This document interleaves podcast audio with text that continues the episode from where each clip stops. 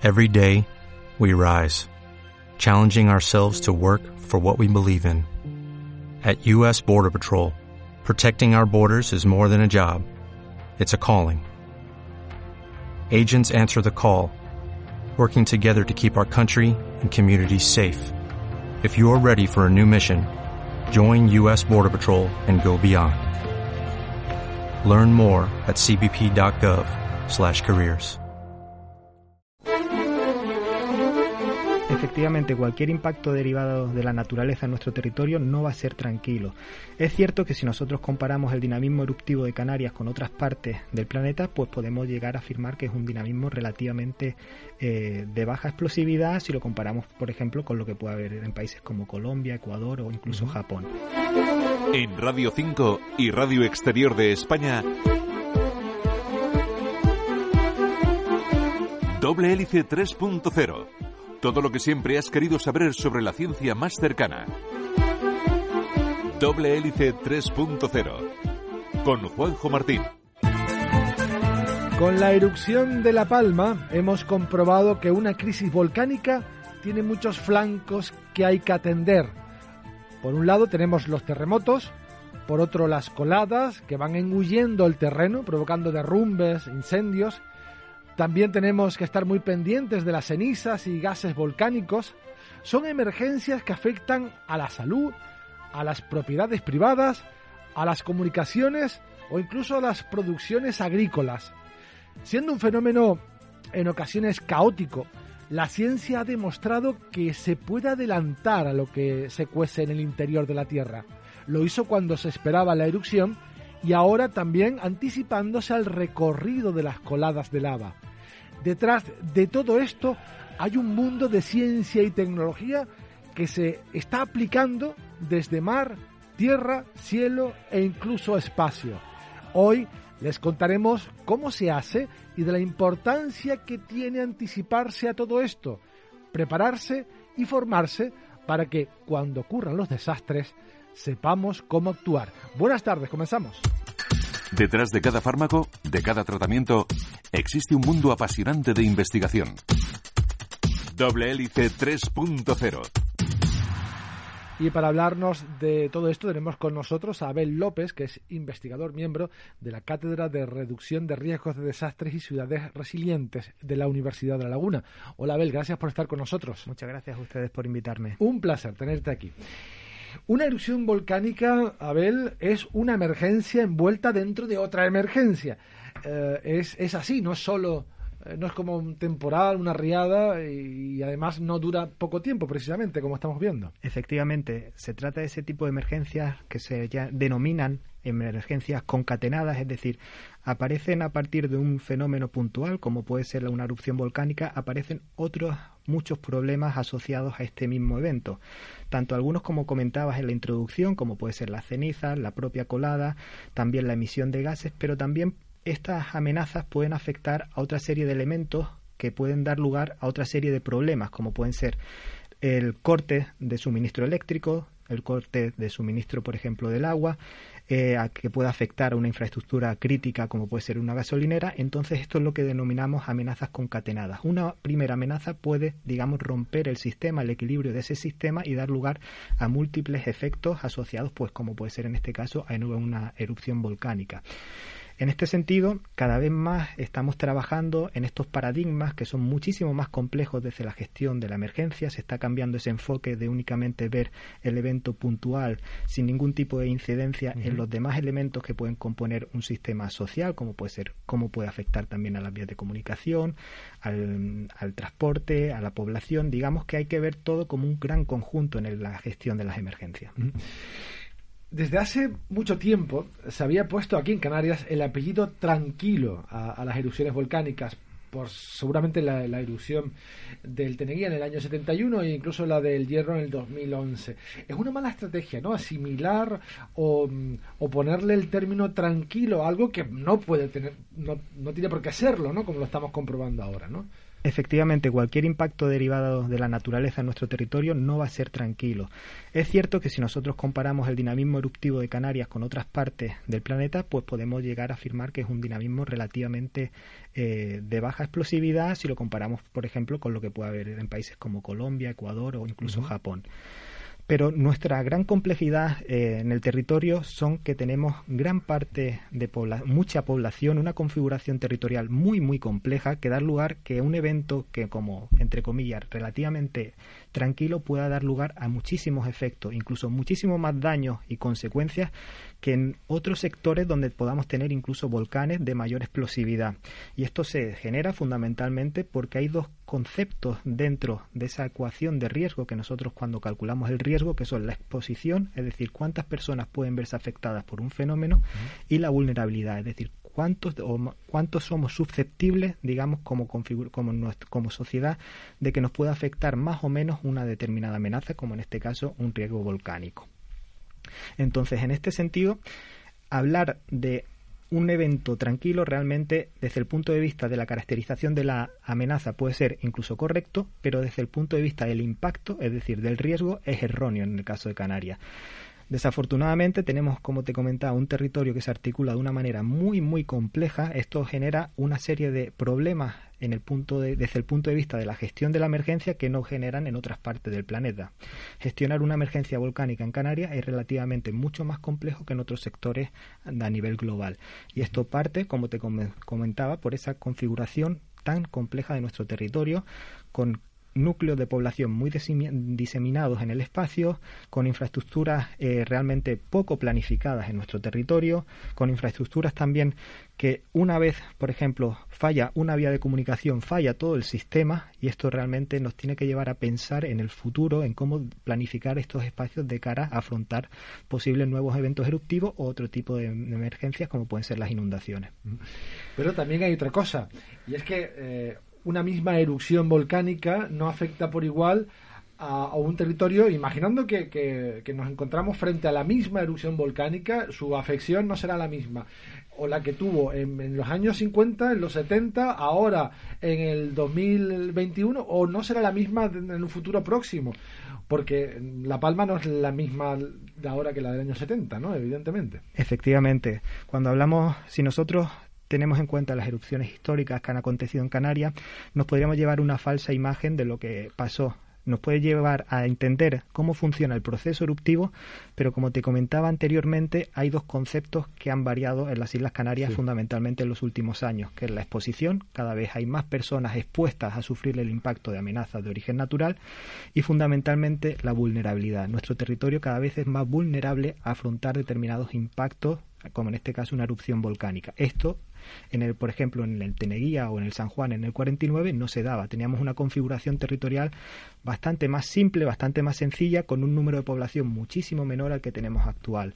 Entonces, la gestión de la emergencia no es exactamente igual lo que podíamos gestionar una posible emergencia en el año 71 con el Teneguía a gestionar una emergencia en el siglo XXI actualmente. Y de cara a futuro, esto también nos tiene que llevar a pensar que hay que configurar nuestro territorio teniendo en cuenta cómo está actualmente la población, cómo se articula en el espacio, cómo se distribuye en el espacio, porque esto es clave para tener, digamos, preparar mejor a nuestros territorios de cara a afrontar nuevos impactos como puede ser otra erupción volcánica. Y no poner instalaciones críticas en esos lugares que ya se conocen, por cierto, porque luego hablaremos de los mapas de riesgo. Eh, no solemos ser muy conscientes eh, Abel, de vivir en, sobre volcanes, ¿no? No sé si es desconocimiento o un mecanismo mm, psicológico que tenemos para no enloquecer eh, pensando a diario que nos puede pasar algo mañana.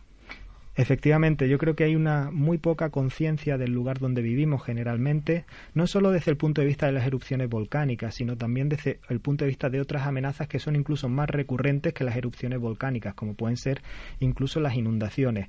La memoria es muy corta y en el caso de las emergencias la memoria dura muy muy poco.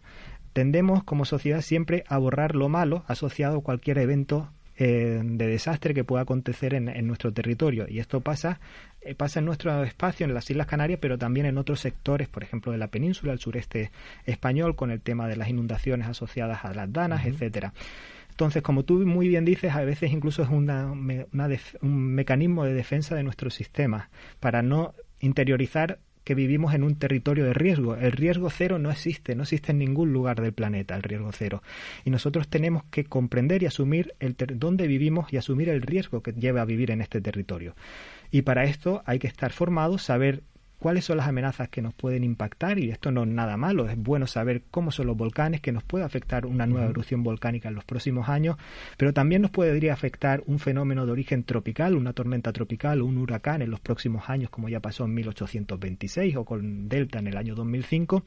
Y esto es una forma de estar como sociedad mucho más preparados, de ser una, una sociedad mucho más resiliente para poder afrontar de una forma buena y una forma preparada el impacto de estos fenómenos naturales. Precisamente los volcanes o las erupciones volcánicas no son eh, los desastres que más vidas han llevado en Canarias, ¿no? Son muy espectaculares, pero hay otros que mm, le ganan de calle. Efectivamente, simplemente en La Palma, por ejemplo, en la tragedia del Llanito en el año 57 fallecieron 32 personas. Más reciente tenemos el episodio del 31 de marzo del 2002 donde fallecieron ocho personas. Delta también fallecieron personas. Es decir, la amenaza natural que más daño en número de víctimas y heridos ha acontecido en las Islas Canarias son los, los episodios de altas precipitaciones eh, horarias que dan lugar a procesos de inundaciones muy severos en las Islas Canarias. Y, por supuesto, la mayor tragedia histórica de las Islas Canarias es el huracán San Florencio en 1826 con centenares de muertos en el norte de la isla de Tenerife. Entonces, eso es muy importante que la gente lo sepa. Afortunadamente, y más en la actualidad, la gestión del riego volcánico en su, en su fase previa nos permite prever más o menos cuándo va a acontecer un fenómeno eruptivo. Eh, eso da lugar a que se puedan establecer mecanismos de evacuación y demás que permitan, digamos, que no haya eh, fallecidos ni víctimas directas por, una erupción volcánica y ahora lo estamos viendo realmente. La gestión de la emergencia en la, en la Palma está siendo muy buena y afortunadamente pues no se pueden lamentar daños personales. Y eso es una de las características a veces de las erupciones volcánicas que digamos para que fallezca una persona arrastrada por la colada es realmente complicado y lo estamos viendo. Se desplaza más o menos lento. ¿qué pasa con las lluvias? esto no se da las lluvias son un fenómeno súbito que se da en el territorio en un momento muy, muy concreto y esto da lugar que en muchas ocasiones haya mucha población expuesta a verse afectada por una tromba de agua, por una inundación rápida y esto es una de las características del clima de Canarias. Y esto es lo que lo diferencia las inundaciones desde el punto de vista son mucho más dañinas al impacto de por a afectar a las personas. Por eso las coladas de lava son quizás mm, más crueles, ¿no? Porque son muy lentas pero altamente destructivas. Correcto. Y, y tardan mucho en el tiempo, ¿no? Entonces, eh, sí, pues yo creo que la palabra es cruel. Vamos a, hablar de mapas de riesgo porque hay Abel mapas de riesgo para todo y para las erupciones volcánicas también, tanto de erupción como luego hablaremos de cómo fluyen o podrían fluir las coladas de lava. ¿Cómo se hacen los mapas de riesgo de erupciones volcánicas? Muy buena pregunta y me alegra porque eso es uno de los aspectos donde más trabajamos desde mi disciplina, desde la geografía y también desde mi subdisciplina, que es la, la parte de los riesgos.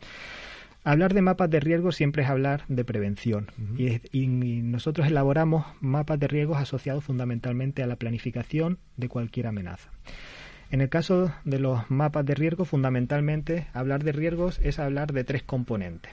Y esto es la amenaza, es decir, el fenómeno natural por sí mismo, la exposición y la vulnerabilidad. La integración de todos estos, de estos tres elementos son los que nos da el mapa final de riesgo. Entonces, el primer paso para hacer un mapa de riesgo es caracterizar la amenaza. Y esto lo hacemos pues a través de estudios previos que pueden haberse por ejemplo, estudio de probabilidad de fenómeno eruptivo en una isla como La Palma, pues eso ya nos permite sectorizar donde aquellas zonas que son más o menos probables de que acontezca un fenómeno eruptivo. Y eso nos lleva fundamentalmente a Cumbre Vieja, ese sector donde ha acontecido ahora el, volcán de La Palma. El otro elemento, como te he dicho, es la exposición. Y la, y la exposición que es, es decir, la cantidad de personas que pueden verse afectadas por un evento eruptivo. Entonces caracterizamos a la, cómo se distribuye la población en el espacio y ya tenemos el segundo elemento. Y el tercer elemento es la vulnerabilidad. La vulnerabilidad es mucho más compleja de caracterizar, pero por ejemplo nosotros podemos caracterizar la vulnerabilidad de las, de las infraestructuras de un territorio. Es decir, en función de la edad de construcción de un edificio, pues será más o menos vulnerable a sufrir una serie de efectos asociados, por ejemplo, con un terremoto, con una erupción volcánica, con una inundación. En la vulnerabilidad nosotros también podemos eh, cartografiar cómo se distribuye la población y ver cuáles son, por ejemplo, dónde se distribuyen los grupos de edad de población más envejecida en el territorio. Esto nos está diciendo que en algunos sectores, en algunos núcleos, puede haber una cantidad de población de, de mayor edad que son también más vulnerables, por ejemplo, porque son prioritarios de cara a una evacuación, porque, por ejemplo, igual no se pueden valer por sí mismos. Y entonces, integrando muchos componentes de esto, llegamos después al mapa final de riesgo, que es lo que nosotros intentamos siempre mm, cartografiar y realmente es lo más útil desde el punto de vista de la gestión de la emergencia. En el caso de La Palma se esperaba que la siguiente erupción fuera en ese lugar, no en exactamente en ese punto porque por ahora por ahora los mapas no son tan afinados, pero sí en esa zona de Cumbre Vieja. El Tenerife también tiene su propio mapa y las zonas con los colores más llamativos, más vivos, que es donde suele poner la más probabilidad, si no me equivoco, está en la zona Santiago del Teide, Guía y Sora. Esos son los puntos donde, precisamente donde hubo la última en Chinllero, ¿no? Donde se espera, es probable, quizás sea la siguiente, ¿no? Correcto. En La Palma realmente es todo el sector de Cumbre Vieja y realmente los mapas de susceptibilidad frente a fenómenos eruptivos, pues más o menos se aproximaron a donde ha acontecido y en el caso de la, isla de Tenerife nosotros también desde mi grupo hemos redactado el plan de actuación volcánica de la isla de Tenerife y hemos fijado como la zona más probable de un evento eruptivo lo que viene, viene siendo la dorsal de Abeque de los municipios que tú has, has contado. Eso es la zona de mayor probabilidad de evento eruptivo, pero después lo que nos interesa desde el punto de vista del riesgo es las características de la población y de la exposición de esos sectores. Entonces, a partir de ahí nosotros podemos clasificar todos esos municipios en función del posible riesgo que tengan de verse afectados por este fenómeno. Em, bueno, vamos, ya hemos llegado al, Ecuador de nuestro programa. Mm, antes de hablar de, otro tipo de, mapas, actuaciones que se están haciendo en la isla de La Palma, Abel, es el momento de cambiar radicalmente de tema en este caso y hablarles eh, de, de, un trabajo, un trabajo publicado esta semana que nos cuenta cómo, por culpa de la COVID-19, otras enfermedades han emergido. Es el caso, por ejemplo, de la tuberculosis.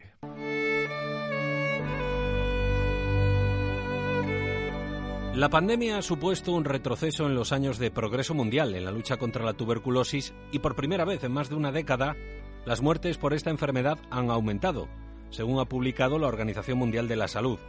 En 2020 murieron más personas de tuberculosis en comparación con 2019.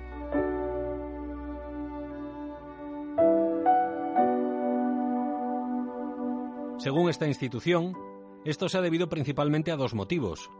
El primero es la interrupción del acceso a los servicios sanitarios contra la tuberculosis y la reducción de los recursos. En muchos países, estos han sido trasladados para dar respuesta a la COVID-19, lo que ha limitado la disponibilidad de los servicios esenciales. La segunda razón ha sido la dificultad para obtener asistencia médica debido a los confinamientos. Los servicios contra la tuberculosis son algunos de los muchos que se han visto perturbados por la pandemia de la COVID-19 en 2020 pero el impacto de esta enfermedad ha sido especialmente grave. Por ejemplo, aproximadamente un millón y medio de personas murieron en 2020. El aumento del número de muertes se produjo principalmente en los 30 países con mayor incidencia de esta enfermedad. Según las proyecciones de la OMS, el número de personas que desarrollan esta afección y fallecen podría ser mucho mayor durante los próximos dos años. Además, las dificultades para proporcionar y acceder a los servicios esenciales en la lucha contra la tuberculosis han hecho que muchas personas no hayan sido diagnosticadas el año pasado.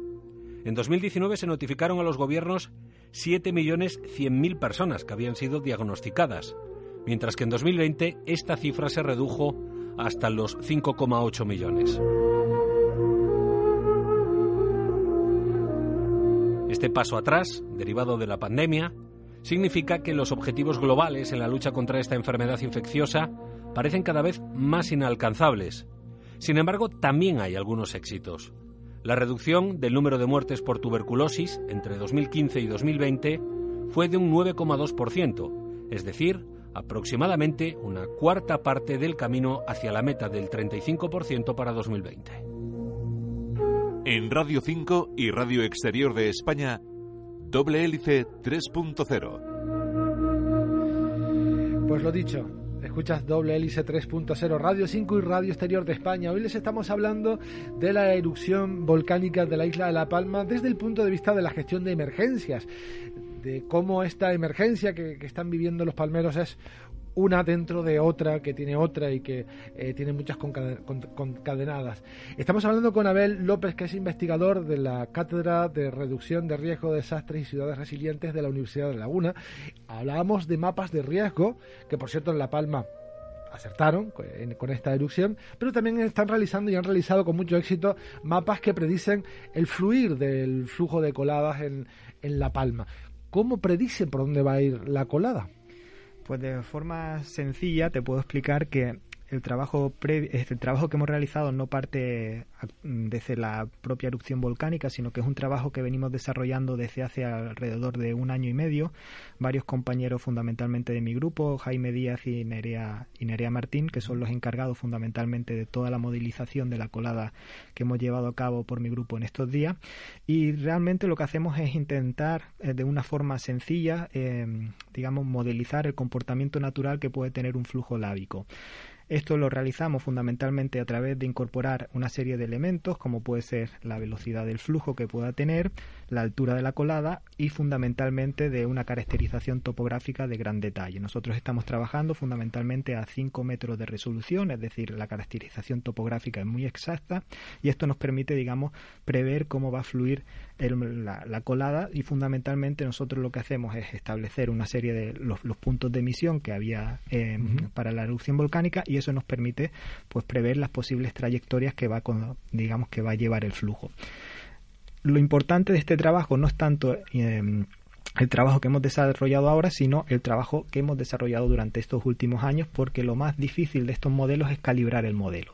Y esto nosotros lo hacemos en, comparando lo que nos estaba arrojando el software que estamos empleando, que es el QLAVA fundamentalmente, con lo que había acontecido en el pasado. Es decir, nosotros intentábamos simular las erupciones del pasado para ver si la colada corría por el mismo sitio que nos decía realmente eh, el programa. Entonces, a partir de eso, nosotros podemos calibrar de una forma muy precisa cómo fluyen las coladas, por decirlo así, en La Palma, y eso lo hemos llevado a la práctica actualmente. Y eso nos ha permitido, digamos, prever el posible recorrido y hemos creo que sea vamos hemos acertado la trayectoria de una forma bastante bastante certera y esto es muy útil desde el punto de vista de la gestión de la emergencia porque permite tomar decisiones con antelación, por ejemplo, pues para evacuar determinados núcleos o para prever posibles rutas de evacuación.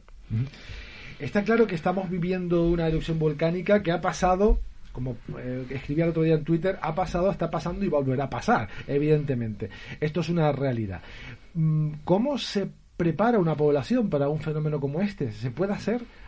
Se puede hacer y eso parte fundamentalmente de cómo se involucre la administración en el tema de la gestión del riesgo, no solo del volcánico, sino de cualquier riesgo, pero en este caso del riesgo volcánico. En primer, el primer paso, como siempre digo, es la formación y concienciación. Dentro de cualquier etapa de gestión del riesgo tenemos fundamentalmente la etapa del antes, de que, acontezca el riesgo. Es decir, la fase delante, la fase de prevención, fundamentalmente pasa porque la gente sepa, entre otras cosas, dónde vive y cuáles son las acciones que debería tomar en caso de que acontezca un nuevo fenómeno eruptivo. Ese es el primer paso. Si nosotros como sociedad tuviésemos articulado eh, en nuestro territorio eh, que figurasen, por ejemplo, una cuestión muy simple que ha salido el concepto en estos días, los puntos de encuentro. Si cada, si cada uno de nosotros supiese a dónde ir en caso de un evento eruptivo, habríamos recorrido un primer paso. Si cada uno de nosotros supiese cuáles son las posibles rutas de evacuación a seguir en caso de un evento eruptivo, hubiésemos recorrido otro paso. Y eso pasa fundamentalmente por la implicación de nuestras administraciones, tanto a nivel regional, local, incluso municipal. Los municipios también tienen un papel muy importante en la gestión de la emergencia y son una pieza clave porque al final son la digamos la entidad la entidad eh, de la administración más próxima al ciudadano y eso pasa también pues por involucrarlos en cualquier proceso de gestión de emergencia. A ver, los, las erupciones volcánicas tienen un problema, bueno, un problema, un bendito problema, y es que mm, no ocurren todos los años. Eh, ocurren en el caso de, Tenerife, pues llevamos más de 100 años sin una y en, La Palma 50 años, etcétera. Y eso hace, en fin, que se nos olvide, que se nos olvide. Eh, ¿Cómo podemos luchar contra esta este olvido que, tenemos. Eh, me, gusta que me hagas esta pregunta porque realmente es difícil tener una solución realmente a ese olvido, realmente. Con cada generación que pase y cada generación que no haya vivido realmente un evento de estas características, pues pedirle a las nuevas generaciones que recuerden cuestiones que no han vivido, por ejemplo, una, una inundación, que igual las nuevas generaciones no han vivido aún una inundación de unas características importantes en las islas, es difícil. Y esto pasa nuevamente por una cuestión que es la educación y formación. Necesitamos no solo las nuevas generaciones, sino también muchísima población saber cuáles son las amenazas que pueden afectar a las Islas Canarias y fundamentalmente cuáles son los efectos de estas amenazas sobre nuestro territorio. A partir de aquí tenemos un camino recorrido. Nosotros en los que nos dedicamos a la gestión de la emergencia siempre eh, hay una palabra que no está es fundamentalmente una coletilla a los que nos dedicamos al clima al clima fundamentalmente que dice que nunca he visto llover así. Y eso es mentira realmente. Siempre ha llovido de formas similares cuando tenemos un evento de grandes características es que también se ha dado fundamentalmente en el pasado. La cuestión es que nuestra memoria a veces nos permite ir mucho o retroceder mucho en el, en el tiempo y eso realmente pues va generando ese olvido que tú comentabas en los eventos que han acontecido. Por ejemplo los eventos de mm, volcánicos tienen ese problema que son cada décadas o cada centenares de años mientras que las inundaciones pueden ser una importante cada década cada 10 20 años que también al final la gente se olvida. Cuando la erupción acabe, que acabará, eh, cuando el volcán deje de, escupir lava y cenizas, ¿qué tendremos que hacer? Eh, ¿Qué hemos aprendido de esto para no volver a caer en lo mismo, en el olvido y dentro de 50 años lamentarnos? Pues yo creo que el volcán está dejando lecciones muy importantes. En primer lugar, la importancia de la ciencia y de invertir en ciencia para la gestión de cualquier emergencia, sea volcánica, de inundaciones, etcétera, etcétera, es clave porque nos permite, entre otras cosas, articular buenos sistemas de alerta temprana a la ciencia y eso es clave. Para, para, mi punto de vista. Pero lo que más nos debe dejar la, eh, esta erupción volcánica es en el trabajar es la prevención, es en el antes de que acontezca el volcán y trabajar en prevención fundamentalmente la mayor lección que deben asumir todas las autoridades en la, en la cuestión del planeamiento y la ordenación del territorio. Necesitamos, y esto es casi ya obligatorio a raíz de esta erupción volcánica, integrar el riesgo y el manejo del riesgo en todos los planes generales de ordenación urbana. No de una forma que sea un mero trámite actualmente con una evaluación, un diagnóstico de los posibles riesgos que puedan acontecer en nuestro territorio, sino en cómo mitigar o reducir los riesgos en nuestro territorio a partir de una correcta ordenación urbana, que es la palabra de mitigación del riesgo. Y eso pasa por ordenar nuestro territorio de una forma diferente a lo que lo venimos haciendo. Crear estructuras e infraestructuras que nos permitan que el sistema no se rompa con el paso, por ejemplo, de una erupción volcánica o de una inundación. Tener sistemas resilientes a sufrir el impacto de cualquier tipo de amenaza. Y eso pasa por la planificación y la ordenación de nuestros territorios. Y Abel, eres optimista porque sabes que justo después de un mm, desastre, una catástrofe de este tipo, pues todos están a la orden, un desfiles de, de ministros y gobernantes, mucha solidaridad por parte del pueblo, pero poco a poco se va disolviendo y olvidando y, claro, con estos plazos tan cortoplacistas, nunca mejor dicho, políticos que tenemos, pues en fin, ya lo que pase de aquí a 50 años, pues eh, a quien le toque que se las arregle. Así es, realmente lo que nosotros, eh, desde el punto de vista de la gestión de la emergencia, tenemos que intentar trabajar siempre en actuaciones a medio y largo plazo realmente. La actuación a corto plazo para resolver problemas puntuales está muy bien, pero al final estamos trabajando únicamente en la respuesta del desastre. Y como te he dicho, hay que trabajar en la prevención. A nivel global y a nivel nacional se invierte 40 veces más en responder a un desastre que en la prevención y esto hay que igualarlo realmente. Si nosotros como sociedad y, desde el punto de vista político se le diese la misma importancia a la prevención frente a los desastres que a atajarlos, es decir, a la respuesta, a gestionarlos in situ, yo creo que seríamos una sociedad muchísimo mejor preparada y al final invertir en prevención es ahorrar en respuesta y fundamentalmente invertir en prevención es ahorrar también o reducir el número de víctimas que podamos tener en nuestro territorio. Sin duda. Pues Abel López, investigador de la Cátedra de Reducción de Riesgos de Desastres y Ciudades Resilientes de la Universidad de La Laguna, muchísimas gracias por haber estado con nosotros. Ha sido un auténtico placer. Muchísimas gracias a ti. Gracias.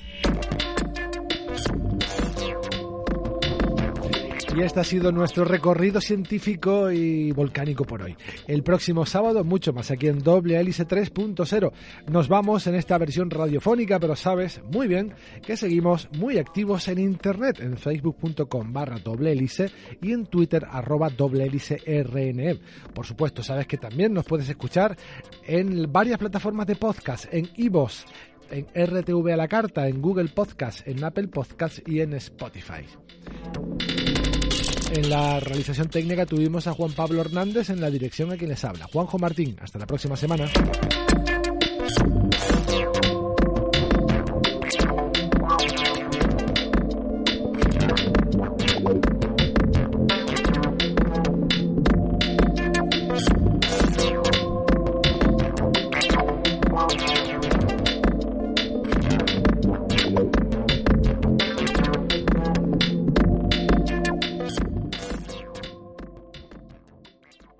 ¿No se merece tu familia lo mejor? Entonces, ¿por qué no los mejores huevos? Ahora, Egglands Best están disponibles en deliciosas opciones. Huevos clásicos, de gallina libre de jaula y orgánicos de Egglands, que ofrecen un sabor más delicioso y fresco de granja que le encantará a tu familia. En comparación con los huevos ordinarios, Egglands Best contiene la mejor nutrición como 6 veces más vitamina D, 10 veces más vitamina E y el doble de omega 3 y B12. Solo Egglands Best. Mejor sabor, mejor nutrición, mejores huevos. Visita egglandsbest.com para más información.